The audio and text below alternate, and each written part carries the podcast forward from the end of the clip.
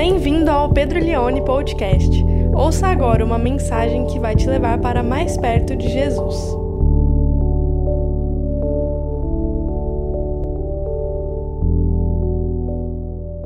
Eu quero chamar você para Lucas capítulo 1, a partir do verso 31.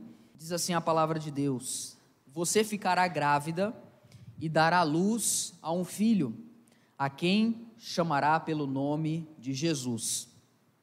E este será grande e será chamado Filho do Altíssimo.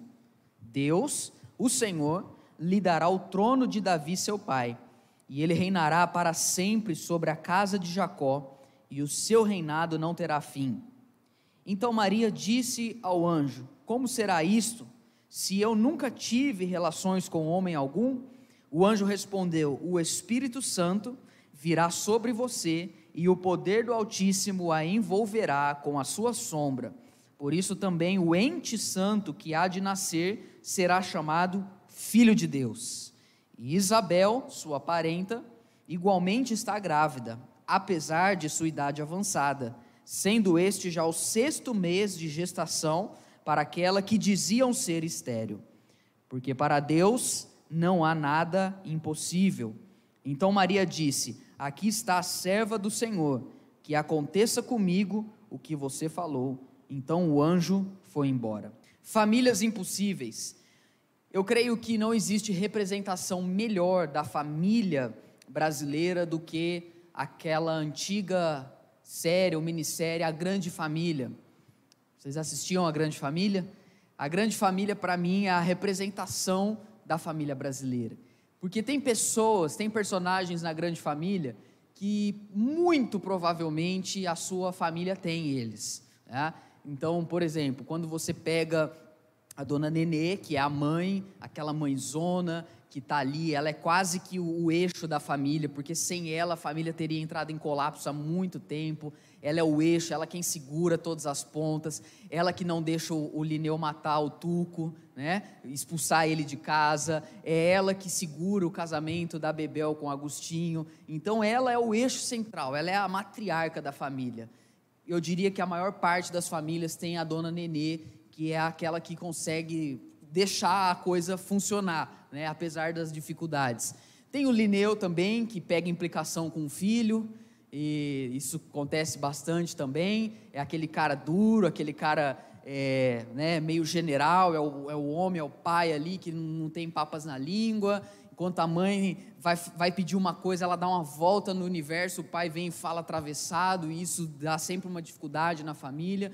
E, e, você vai vendo, por exemplo, tem o Agostinho, né? Porque toda família tem um trambiqueiro. Provavelmente a sua não é diferente. Sempre tem um cara que acha que vai ficar rico, vai passar a virada do ano fala: esse ano, cara, eu vou começar um empreendimento que vai ser, o negócio vai estourar. Ele sempre está tendo, fazendo, é o empreendedor pobre, né? Que é a maior do, do, que, dos que a gente conhece. E ele está sempre prometendo, e ele também é cheio de rolo, cheio de trambique. E claro, toda a família tem um tuco também, que é aquele adolescente de 45 anos que mora em casa ainda, que ainda depende dos pais, que fala que está descansando em Deus, aquela coisa toda, né? Então, assim, a grande família, e tem o Beisola também, né? Porque o Beisola sempre tem alguém no bairro que tem uma, uma padaria, uma lanchonete, uma pastelaria. E eu lembrei desse seriado porque eu vi essa semana uma, é, uma entrevista do Beisola, que ele não tem nome, o nome dele é Beisola mesmo. E, e assim, eu me lembrei quanta, quanta risada eu dei desse. Eu amava, era uma, uma série que a gente via em família, né? Quantas vezes a gente riu sobre esse seriado, mas vendo a história dele atualmente, eu fiquei, assim, eu fiquei meio é, consternado, porque ele falou várias coisas. Primeiro que ele falou que hoje não, eles não têm contato mais com nenhum, com ninguém. Então cada um foi seguiu a tua vida e ninguém tem contato com ninguém. E ele falou que não fala com ninguém, ninguém procura ele. E mais do que isso, ele falou que ele já na época da gravação era meio deixado de lado, assim, não, não fazia parte da, do, do núcleo mais importante do seriado. E o pior de tudo que ele falou, que ele todo o dinheiro que ele ganhou naquela época, ele falou que foi um bom dinheiro, inclusive ele ganhou dinheiro porque teve o reprise agora nos últimos anos, ele falou que ele ganhou mais de 100 mil só para a TV poder passar de novo a série, e ele falou que hoje ele vive de doação de um ou dois fãs que ele tem no Brasil, porque ele, é, ele não tem absolutamente nada, não tem carro, não tem casa, não tem dinheiro, ele não conseguiu aposentar, porque ele ainda vai fazer 65 anos. E ele começou a contar a história da vida dele. E quando ele começou a contar a história da vida dele, mais profundamente, eu fiquei abismado, porque, bom, geralmente artista, é, a gente sabe, são pessoas assim muito doidas, né? Vamos dizer assim, esses caras são muito doidos. E ele falou que a mãe dele, ele foi gerado porque a mãe dele teve um caso com o cara que era o segurança do museu onde perto da mãe dele morava, e a mãe dele pegou e deu ele para a irmã dela, e ele só foi descobrir que a mãe dele, na verdade, era a tia dele depois é, que ele ficou mais velho. E o pior de tudo, que ele falou que ele foi, com sete anos, abusado pelo primo dele e que depois ele foi descobrir que era o irmão dele. Então assim, eu comecei a ver e eu me deu uma, falei, meu Deus, como que coisa horrível. E comecei a parar para pensar que na verdade, os grandes dilemas da existência humana, os grandes problemas, os grandes traumas que nós carregamos se dão no contexto familiar. Apesar da gente dar muita risada do seriado e tudo, e a, e a família brasileira, ela é engraçada, mas a gente sabe que tem esse lado sombrio, esse lado triste. E aí ele foi contando a série de consequências que isso trouxe na vida dele. E hoje eu gostaria de refletir um pouco com vocês sobre a perspectiva da família na escritura. E para começar, eu preciso lembrar a você que o caos que a sociedade se encontra na verdade, é só a revelação do caos que a família se encontra. A família está em caos. E a família está em caos por causa do pecado. Porque o, o impacto que o pecado trouxe na família é algo muito profundo. Eu vou colocar alguns textos aqui do Antigo Testamento, Gênesis capítulo 3, versículo 16. Você vai ver que já no começo você vai ter impactos na família. E a mulher ele disse: Aumentarei em muito o seu sofrimento na gravidez, com dor você dará luz a filhos. Desde o início da geração dos filhos, isso já é algo que acontece com dor. Com dor você dará luz a filhos, e o seu desejo será para o seu marido, e ele o governará. Agora, Gênesis 4, 6. Primeira relação de irmãos, e esse texto também, olha o que Deus diz. Então o Senhor disse: por que você anda irritado e por que essa cara fechada? Eu acho que Deus também pode dizer isso para muitos de vocês amanhã, segunda-feira. Se ele fosse conversar com você, começaria assim. Aí ele continua dizendo: Se você fizer o que é certo, não é verdade que você será aceito? Mas se não fizer o que é certo, eis que o pecado está à porta, à sua espera. E o desejo dele será contra você, mas é necessário que você o domine. Caim disse a Abel, seu irmão: Vamos ao campo. Estando eles no campo, Caim se levantou contra Abel, o seu irmão, e o matou. Verso 9 e o último, ele diz: O Senhor disse a Caim: Onde está Abel, o seu irmão? E a resposta de Caim é a resposta de muitas pessoas em relação à sua família.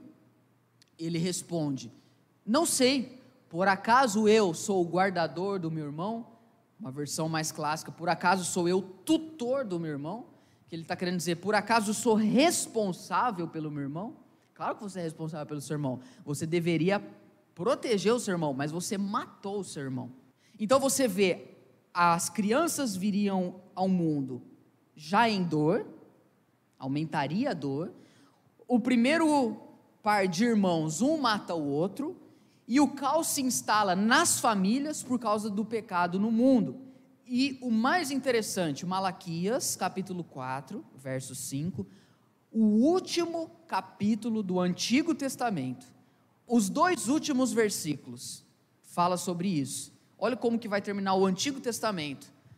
Eis que eu lhes enviarei o profeta Elias. Sabemos que aqui é uma profecia a respeito de João Batista. Lucas capítulo 1, você vê isso se concretizando, que é o, capítulo que nós lemos. Eis que eu lhe enviarei o profeta Elias, antes que venha o grande e terrível dia do Senhor. E o verso 6, o ministério de João Batista. Ele converterá o coração dos pais aos filhos, e o coração dos filhos aos seus pais, para que eu não venha e castigue a terra com maldição. A última palavra do Antigo Testamento é maldição. O Antigo Testamento termina com essa promessa dizendo que Deus enviaria o profeta Elias, que é João Batista, e ele pregaria uma mensagem que ia converter o coração dos pais aos filhos e dos filhos aos pais, e isso seria a restauração de todas as coisas, que se dá onde em primeiro lugar? Na família. Porque não adianta nós sonharmos com um mundo melhor se as famílias estão destruídas. Não adianta nós sonharmos com uma sociedade pacífica se as famílias estão em caos. Irmãos, é inegável que as marcas mais profundas que nós temos na nossa vida, na nossa personalidade, no nosso caráter, não foi algo que aconteceu no nosso serviço, não foi algo que aconteceu na faculdade, não foi algo que aconteceu é, na escola, mas foi algo, ou foram coisas, ou relações que se deram dentro do seio familiar. O lugar de maior impacto e maior influência na nossa vida. Tem uma frase que eu coloquei aqui que não é minha, que diz o seguinte: Todos os pais passam para os filhos boas maneiras de viver a vida, mas também maneiras erradas. Todos os pais, cristãos e não cristãos, os seus pais te ensinaram valores maravilhosos, mas ao mesmo tempo, mesmo que eles não quiseram isso e tentaram ao máximo evitar, por serem pecadores, também legaram para você coisas ruins. Às vezes, murmuração, inveja, falta de fé, falta de compromisso com a família, falta de gratidão, tantas coisas, mesmo que não quiseram, porque nós, como pais, tentamos fazer o máximo que a gente pode para legar para os nossos filhos coisas boas, e a gente consegue, mas nós somos pecadores, e o pecado, ele traz esses distúrbios na família, e aí quando nós olhamos para a sociedade, nós vemos isso, você senta para conversar com a pessoa, e a pessoa te fala assim, ah, eu estou assim e assim, Aí você fala, mas por que você está assim? Aí você começa a voltar. Ah, porque isso no meu trabalho e tal, não sei o quê. Mas por que, que isso aconteceu no seu trabalho e tal? Ah, porque lá em casa, não sei o quê. Mas por que, que você lidou dessa forma com a tua esposa? Aí você vai voltando, você vai voltando. A hora que você vai chegando na essência do problema, você vê que é algo que foi uma má formação na criação, na convivência, nas relações quando criança, quando jovem. Então, irmãos, nós precisamos ter essa consciência de que nós somos o resultado desse misto de graça comum, que a bondade, a benevolência de Deus em nos, em nos dar os pais que nós tivemos, que nos trouxeram ao mundo e que nos sustentaram, nos, nos amamentaram, é, é, nos financiaram, mas ao mesmo tempo também carregamos essa marca de uma maldição chamada pecado, e que tenta de várias formas corroer as famílias. Nós precisamos estar atentos a isso. E hoje, o Dia das Mães, eu gostaria de pegar um texto, que é esse de Lucas capítulo 1, para falar com você como que Deus é bom para restaurar famílias impossíveis. Você conhece uma família impossível? A minha sogra uma vez me ensinou uma coisa, porque às vezes a gente olha é, para uma pessoa, para uma família, e fala assim: olha, isso porque é crente, hein? Imagina se não fosse. Já, já ouviu, já falou assim? Ela, uma vez ela me ensinou, falou, a gente não pode falar assim. A gente fala assim, ainda bem que eles são crentes, porque senão seria pior. Entendeu? Então você muda, né? Porque a salvação não faz a pessoa ser uma pessoa que ela nunca foi na vida. É um processo inicial de transformação que vai depender também do desejo da pessoa de mudar de vida. Mas eu lembro uma vez que minha mãe de, de, disse numa conversa, uma fase, uma, porque a minha mãe, eu sempre quis fazer um Twitter, é, citações da Beta, eu sempre quis fazer isso, porque ela tem umas frases que eu precisaria ler uns 10 livros de teologia para chegar naquela frase. E uma vez a gente estava conversando, tudo, ela olhou para mim e falou assim: Pedro, eu acabei de entender que o povo é tudo doido. Eu falei: Vejo que tu és profeta. Uma frase que ela falou veio do, do centro da essência do coração dela eu falei, é verdade, o povo é tudo doido. E toda família é estranha de perto, sim ou não? É? Eu não sei se como que a tua família é, é, tem, é, porque esse dia eu até achei engraçado, né? A pessoa falou assim, olha, a relação de irmão é muito estranha, né? Eu daria um rim pro meu irmão, mas eu não empresto o carregador do celular para ele. Então, a, a, relação familiar, ela tem umas coisas que é muito própria. Eu não sei, por exemplo, na minha família o pessoal fala gritando. Eu não sei porque, assim, se na tua família é assim também. A pessoa está, quem que foi? Ah! Né? Você está ali, a pessoa está pensando, cara, tudo bem, pode falar. Minha avó uma vez falou, moça fina, fala baixo. Eu pensei, na minha família não tem nenhuma delas. E...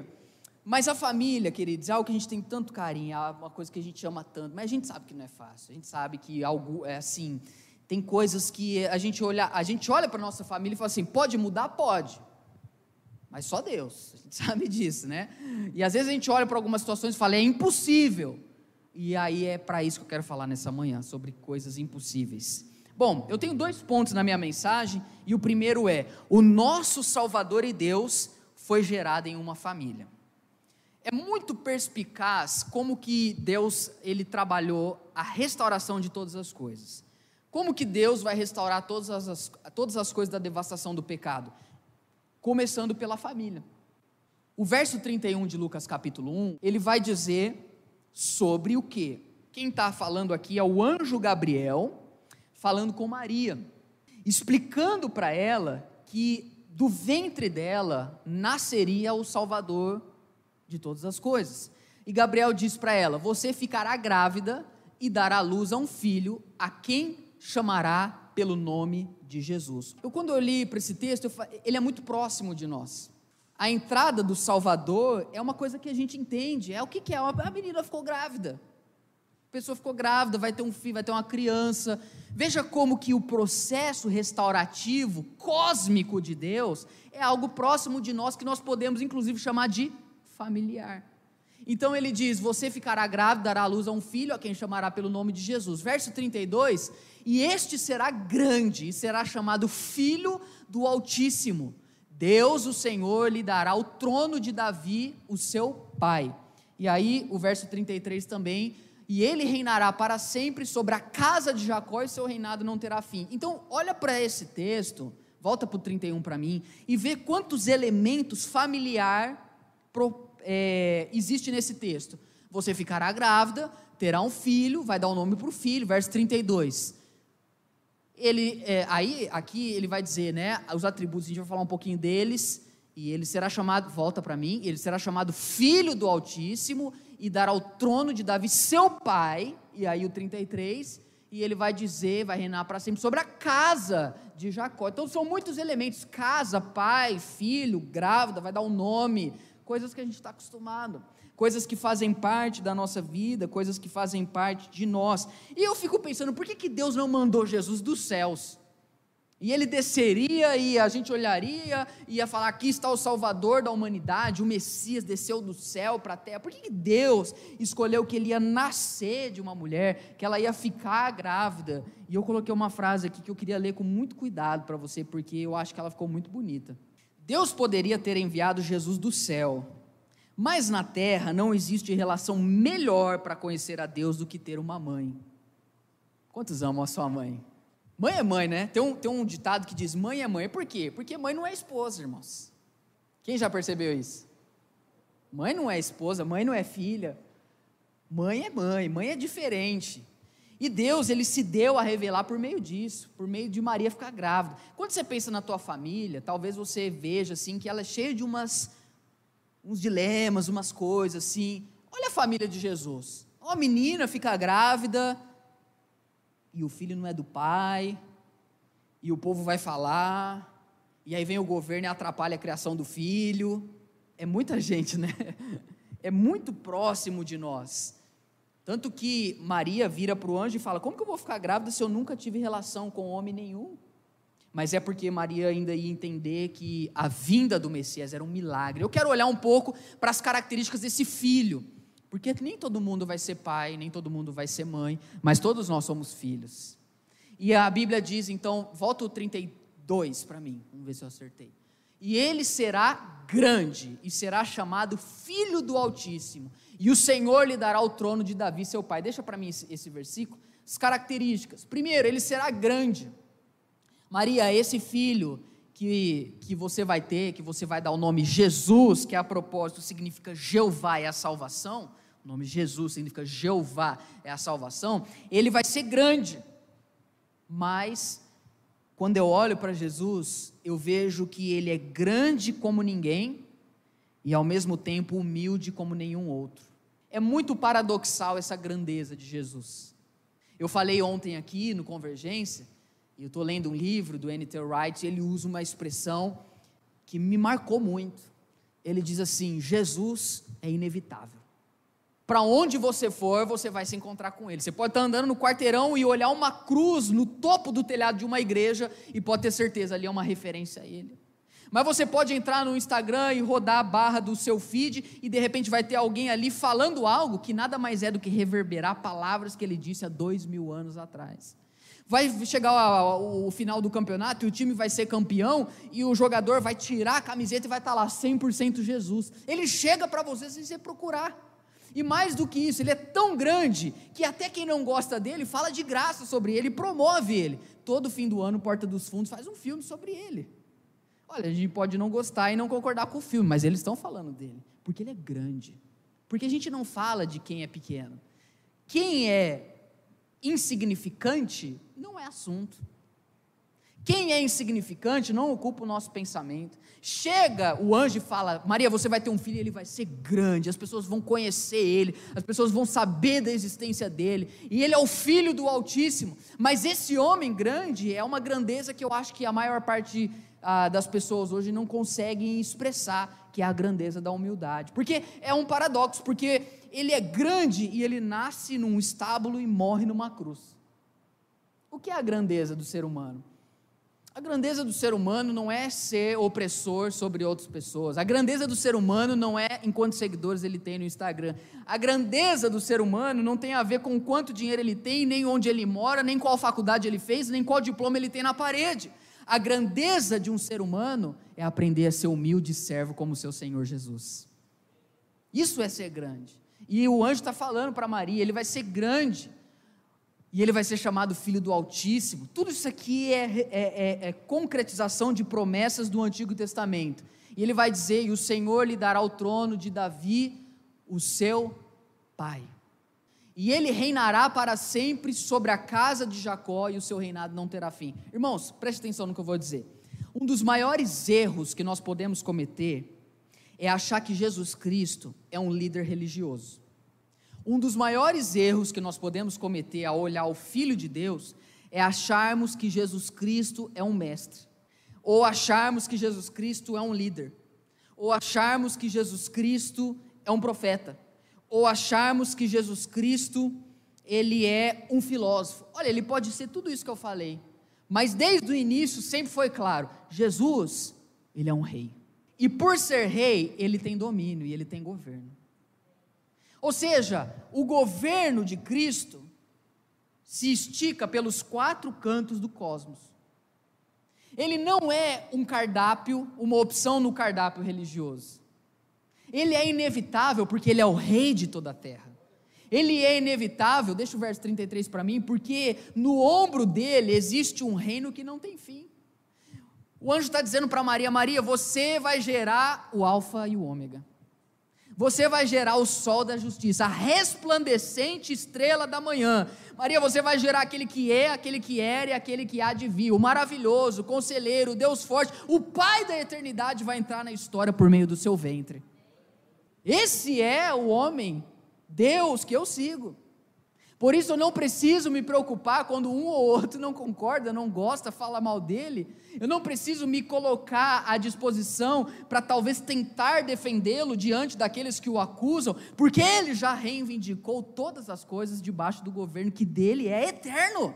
Eu não sirvo um Deus que está localizado num panteão de outros deuses. Eu tô, uma vez eu li um livro, o, o Leslie Newbegin foi um missionário que ficou 30 anos, missionário inglês, que ficou 30 anos pregando o evangelho na Índia. Quando ele saiu da Inglaterra, a Inglaterra era um país cristão, e ele foi lá para a Índia evangelizar, plantar igrejas, representando a igreja anglicana, e ele, quando voltou, ele disse que ele encontrou uma civilização pós-cristã, e os cristãos não tinham entendido isso, que eles moravam agora em um lugar que o status quo da cultura não era mais cristãos. E a gente às vezes precisa entender isso, que hoje nós vivemos em algo muito mais parecido como o povo na Babilônia do que como o povo em Jerusalém. Não adianta a gente olhar e querer que o país seja cristão, porque nós vivemos no exílio. O que não quer dizer que ele não permaneceu rei sobre todas as coisas. Mas o meu ponto aqui, começar a falar disso, é que o Leslie Newbegin começou a ter contato com outras culturas, coisa que a maior parte de nós não temos. E ele começou a ter contato com pessoas que servem o hinduísmo, a religião grande ali da Índia. E um dia, estudando sobre religião com um amigo dele, ele deu uma Bíblia para o amigo dele de presente, o amigo dele leu a Bíblia, e ele chegou para o Leslie Newbegin, esse grande missionário, e falou assim: Olha, eu, eu li o livro sagrado de vocês, mas eu queria entender, por que, que vocês falam que esse livro que vocês têm é um livro religioso? Aí ele, por que, que você está falando isso? Não, porque eu li o livro e o livro é muito claro, ele não conta a história da religião de vocês. O livro, ele não é uma narrativa da religião de vocês. O livro é uma narrativa da existência de todas as coisas. Ou seja, o livro de vocês não conta a história de como a religião de vocês começa e termina. O livro, ele não está preocupado com as religiões, porque ele está contando a história do mundo inteiro.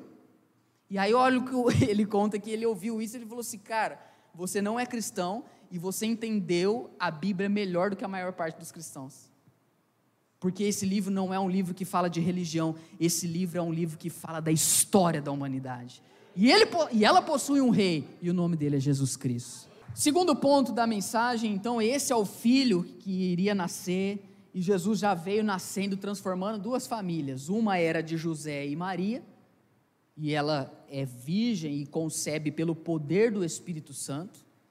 E você tem a história da família de Zacarias e Isabel, que era parente de Maria, que era quem daria luz ao profeta Elias, que iria converter o coração dos pais aos filhos, porque a mensagem dele seria uma mensagem de arrependimento. E ali há o encontro depois das duas, em Lucas capítulo 1 e 2. Depois você lê na sua casa, que é muito bonita a história. Mas o meu segundo ponto é falar que o nosso Salvador traz redenção e transformação em famílias impossíveis. O primeiro ponto que eu falei é que o nosso Senhor foi gerado em uma família. E o último é que o nosso Senhor traz redenção e transformação em famílias impossíveis. Pensa no ministério de Jesus, o quanto que o ministério dele impactou famílias. Dizem que Pedro ele ficou um tempo sem conversar com Jesus, né? Porque ele ficou muito chateado porque Jesus curou a sogra dele, né? Ela estava enferma, com febre e tudo, e, mas depois eles se entenderam, né? Essa piada o Emerson já deve ter usado em alguma pregação dele. Mas Quantas famílias o ministério de Jesus não impactou? Ele cura a sogra de Pedro, ele ressuscita a filha de Jairo, ele cura a, a, a, filha dos. Ele ressuscita a filha do centurião, cura a filha de Jairo, e ele ressuscita Lázaro, devolve ele às suas irmãs Marta e Maria. E todos esses milagres tiveram impacto na vida de famílias, que receberam os seus de volta. E eu quero ler com você agora o verso 34, o que, que Gabriel vai dizer para Maria ela responde: Como será isso se eu nunca tive relações com homem algum? Verso 35. O anjo respondeu: Esse texto aqui é muito importante para nós nessa manhã. O Espírito Santo virá sobre você, e o poder do Altíssimo a envolverá com a sua sombra. Por isso também o ente santo que há de nascer será chamado Filho de Deus. Deixa para mim, deixa para mim o texto aí, porque ele é muito importante. O que, que o anjo está falando para Maria? Maria, você vai viver um milagre. O filho que você vai ter não vai ser por meio de José. O Espírito Santo, ele vai envolver você. Você vai receber então o poder do Altíssimo e a sombra dele vai gerar em você o filho de Deus. Esse mesmo Espírito que é narrado em Gênesis capítulo 1, que pairava sobre a face da sombra das águas, é o Espírito, alguns teólogos vão dizer, que essa sombra aqui significa um poder criativo, essa sombra significa um envolvimento, uma proteção, mas aqui na verdade é um mistério, né, irmãos? Esse aqui é um dos maiores mistérios da fé cristã, é, é a concepção de Maria, porque Deus escolheu que o filho dele nasceria de um ventre, de uma mãe, de uma mãe como a nossa, porque todos nós nascemos dentro desse ventre. Mas é muito interessante que o Espírito Santo ele vai envolver Maria, mas o filho não vai ser chamado filho de José, e ele vai ser chamado filho de Deus. Porque quando o Espírito Santo, preste atenção nisso, ele entra na sua casa, ele envolve a sua família, ele habita junto com vocês. Já não existe mais o filho da Roberta, o filho da Rose, o filho da Valquíria. O que existe são os filhos de Deus. Mamães, os seus filhos, antes de serem seus, pertencem a Deus. São filhos de Deus. São filhos da promessas de Deus. São filhos gerados pelo poder de Deus. São filhos que Ele é o dono. E por isso você pode descansar à sombra do Altíssimo. Ah, mas o meu filho é impossível, estou preocupado com meu filho, meu filho, como vai ser, como que eu vou ensinar, eu, as coisas que eu vou dizer. Lembre-se sempre, esses filhos não são seus. Uma vez, quando eu estava conversando com a Suzana, eu falei, Suzana, você já parou para pensar que um ser humano nasceu fruto da nossa relação, e essa pessoa aqui veio a existir, mas nunca mais vai deixar de existir. É um ser eterno. Nós geramos um ser que não vai ter fim. Porque para nós cristãos, depois da morte, não há, não há fim da vida, existe a, existe a continuação de uma nova perspectiva. Como que eu posso dizer que essa menina aqui, que chamam de Mini Pedro, eu, eu, como que eu posso dizer que essa menina, eu sou dono dela? Eu não sou dono dela. Deus é o dono dela. Ela pertence a Deus. Por isso, irmãos, eu já falava para mim, ah, e, e, nossa, a hora que ela for namorar, eu quero que ela namore mesmo, e case mesmo, e vai seguir a vida dela, porque ela não é minha. Quantos estão me entendendo? Eu conversando com um amigo, eu falei para ele, eu não tive filho para suprir uma necessidade que faltava em mim. Eu e a minha esposa, a gente estava muito bem sem ela. Mas ela veio para transbordar a alegria de Deus no nosso lar. E por isso que ela nasceu e ela vai. A minha maior alegria vai ser poder casar. E eu tenho orado por esse homem de Deus que vai saber de cor, a confissão de fé de Westminster, a, todas as coisas básicas da vida com Deus. Mas vai ser a minha alegria poder dizer, vai, vai ser feliz. A gente não pode segurar os nossos filhos, olhar como se eles fossem nossos. Filhos são flechas. E flecha não existe para ficar no bolso. A gente tem que lançar e mirar no diabo. Filhos são para a gente enviar eles. Vai, vai, vai, vai. Eu vou falar mais especificamente disso em uma das mensagens. Mas eu acho muito bonito quando Maria diz: Maria, o filho não é teu, o filho é de Deus. Por isso, irmãos, quando nasce uma criança na igreja, a gente fala: Senhor, ela pertence ao Senhor. Quantos pertencem ao Senhor aqui, irmãos? O filho pertence a Deus. E quem é a família de Jesus? A família de Jesus, põe para mim Mateus 12, 46, estamos indo para o final. Mateus 12, 46. Enquanto Jesus ainda falava ao povo, eis que a mãe, Maria, e os irmãos, porque Maria teve outros filhos, ela não é virgem perpetuamente, e os irmãos dele estavam ao lado de fora procurando falar com ele. Então Jesus está lá pregando tudo e está Maria e os irmãos querendo falar com Jesus. Verso 48. Não, desculpa, volta, você tinha passado, né? E alguém lhe disse: A sua mãe e seus irmãos estão lá fora, eu quero falar com o Senhor. 48. Porém, Jesus respondeu: ao que lhe trouxe o aviso: Quem é a minha mãe e quem são os meus irmãos? Quem é a minha família? E estendendo a mão para os discípulos, para vocês, para mim, ele diz: Eis aí a minha mãe, eis aí os meus irmãos, a minha família, vocês vão conhecer agora, a minha família são os meus discípulos. E o verso 50 ele diz: Portanto, aquele que fizer a vontade do meu Pai Celeste, esse é meu irmão, minha irmã e a minha mãe. Quantos são da família de Jesus? São esses os familiares de Jesus, somos nós, os discípulos. Ele entra nessas famílias que, que estão dispostos a viver. E, o, e o, um dos últimos versículos que eu quero ler é o 36 de Lucas 1, porque esse diálogo que Gabriel está tendo com Maria é muito interessante. E ela fala: Como que eu vou ter um filho se eu não tive relação com homem nenhum? E Isabel, o anjo continua dizendo, a sua parente, igualmente está grávida. Eu amo esse versículo, porque ele tem, ele tem elementos de família para nós. Isabel, a sua parente, Maria, também está grávida, apesar, olha, apesar da sua idade avançada. Bom, quando eu estava no, no prezinho, no, teve um dia das mães que a professora chegou para nós e falou assim: Olha, é, nós vamos recortar um coração vermelho e você vai escrever um bilhetinho para sua mãe. E eu estava começando a aprender a escrever tudo. E aí eu peguei ali o, o bilhetinho e escrevi assim: Mãe, eu te amo muito, apesar de tudo. E dei para minha mãe. Cinco anos. Minha mãe pegou, leu, poxa. Pedro, mas por que apesar de tudo? Aí eu não soube responder. Eu devia estar bravo com ela. Te amo muito, apesar de tudo. Cinco anos. Porque o apesar, irmãos, que não é o caso do exemplo que eu citei, mas o apesar, ele faz parte das famílias. Porque talvez você possa dizer: olha, o meu pai foi muito bom comigo, apesar. Ou talvez você possa dizer: olha, o meu filho é uma benção, apesar. O apesar faz parte das relações onde o pecado existe. Mas onde o Espírito de Deus habita, o apesar não tem peso para continuar sendo a maior verdade naquela família. Porque o anjo fala para Maria: Isabel, a sua parente, está grávida, apesar da sua idade avançada, mas ela já está no sexto mês. Porque onde o Espírito de Deus entra, famílias são transformadas.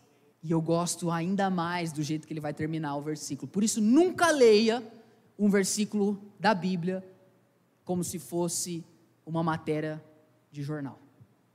Porque uma palavra, Deus pode falar com você e transformar a tua vida para sempre.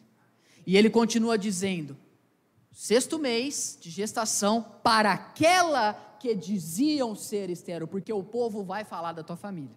E a pergunta é: o que, que o povo fala da tua família? Ah, o fulano é fulano? Bom, o que, que as pessoas falam da sua família? Quais são as características? O povo falava de Isabel. Ah, Isabel é estéreo. Ah, Isabel tal ela era conhecida como a estéreo, velha já, não podia ter filhos, mas aí vem um versículo que você sempre ouviu, mas talvez não se deu conta de que estava nesse contexto. Passa para mim, porque para Deus não há nada impossível. Sua família é impossível, para você é, para Deus não existe impossíveis. Irmãos, a minha avó, mãe do meu pai, ela teve, em 1967, ela tinha dois filhos, nomes muito bonitos, Quênia e Gerzolito. Quando um tinha nove meses e o outro um ano e seis meses, em 1967, as duas crianças tiveram meningite, os dois primeiros filhos. E no mesmo dia, os dois morreram. Você consegue imaginar o que é você enterrar dois caixõezinhos pequenos contém os seus dois filhos, um de nove meses e um de um ano e seis meses. E para contribuir um pouco mais para a história que é verdade, o enterro foi no dia do aniversário da minha avó. Uma mãe fazendo aniversário, ganhando de presente o enterro de dois filhos. Eu, eu conversando, desculpa me emocionar, porque agora eu sou pai. Eu conversei com a minha tia-avó, a avó da Suzana, porque a Suzana é minha parente, minha prima de terceiro grau. E vocês que falam que filho de primo vocês vê, vê lá minha filha para vocês verem, tá bom? E a minha, a minha tia falou que a minha avó ficou, obviamente, consternada. Mas, o que a gente poderia pensar? Se coloca no lugar dela, acabou. Acabou a minha vida, acabou, acabou a razão de eu existir. Imagina o que você fala para Deus, saindo do enterro de seus dois filhos, cria bebês. A gente pensa que a nossa família chegou no fim. A gente pensa que às vezes a gente encontra num estágio que não há mais o que fazer. E aí a minha avó continuou vivendo, claro, com profundas marcas na vida dela, porque são coisas que a gente carrega, porque não apaga as relações familiares, as coisas que a gente teve. Mas dois anos depois nasce quem? 69, o meu pai. De modo que se ela tivesse desistido, hoje eu não estaria aqui pregando para você. Às vezes a gente chega num limite na nossa casa, na nossa família, a gente fala: bom, acabou. Não acabou. Porque apesar das pessoas dizerem que isso ou aquilo, para Deus não há impossível. A vida continua. Deus restaura famílias, porque Ele nasceu em uma família e Ele pode dizer: esses aqui são a minha família. Esse aqui é o meu pai, essa aqui é a minha mãe, esse aqui são os meus irmãos. Tudo o que nós precisamos fazer é o verso 38, que é o último que eu vou ler. É poder responder o que Maria disse para Gabriel. Aqui está então a serva do Senhor. Que aconteça comigo o que você falou. Quando eu olho para minha avó, eu vejo que ela foi como Maria. Aqui está a tua serva. Eu entendo que a missão é além do que eu posso fazer, mas ela creu naquilo que o anjo falou. E eu creio que famílias impossíveis, quando se encontram com a sombra, o poder do Espírito Santo, apesar de muitas coisas, podem ser transformadas por Jesus. Você ouviu o Pedro Leone Podcast. Compartilhe essa mensagem com seus amigos e até logo!